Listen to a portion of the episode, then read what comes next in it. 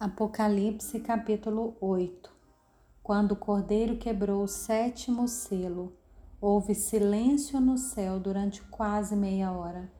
Então vi os sete anjos que estão em pé diante de Deus, e lhes foram dadas sete trombetas.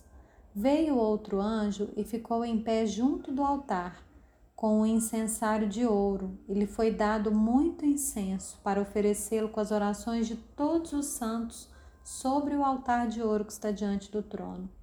E da mão do anjo subiu à presença de Deus a fumaça do incenso com as orações dos santos.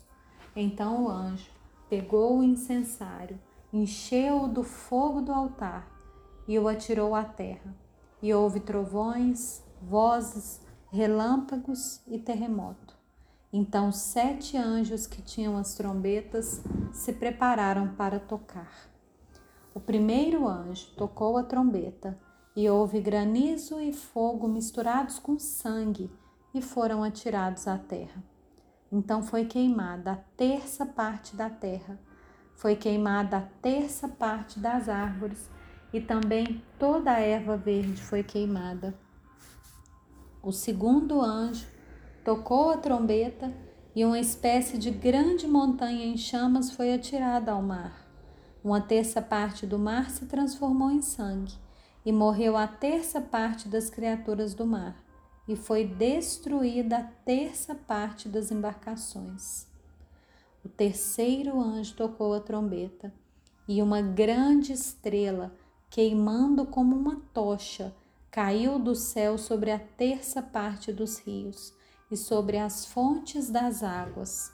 O nome da estrela é Absinto e a terça parte das águas se transformou em absinto. E muitas pessoas morreram por causa dessas águas, porque se tornaram amargas.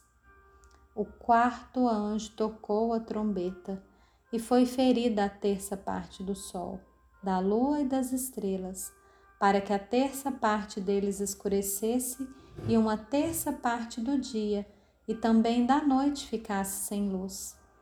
Então vi e ouvi uma águia que, voando pelo meio do céu, dizia com voz forte: Ai, ai, ai dos que moram na terra, por causa do som das outras trombetas que os três anjos ainda vão tocar.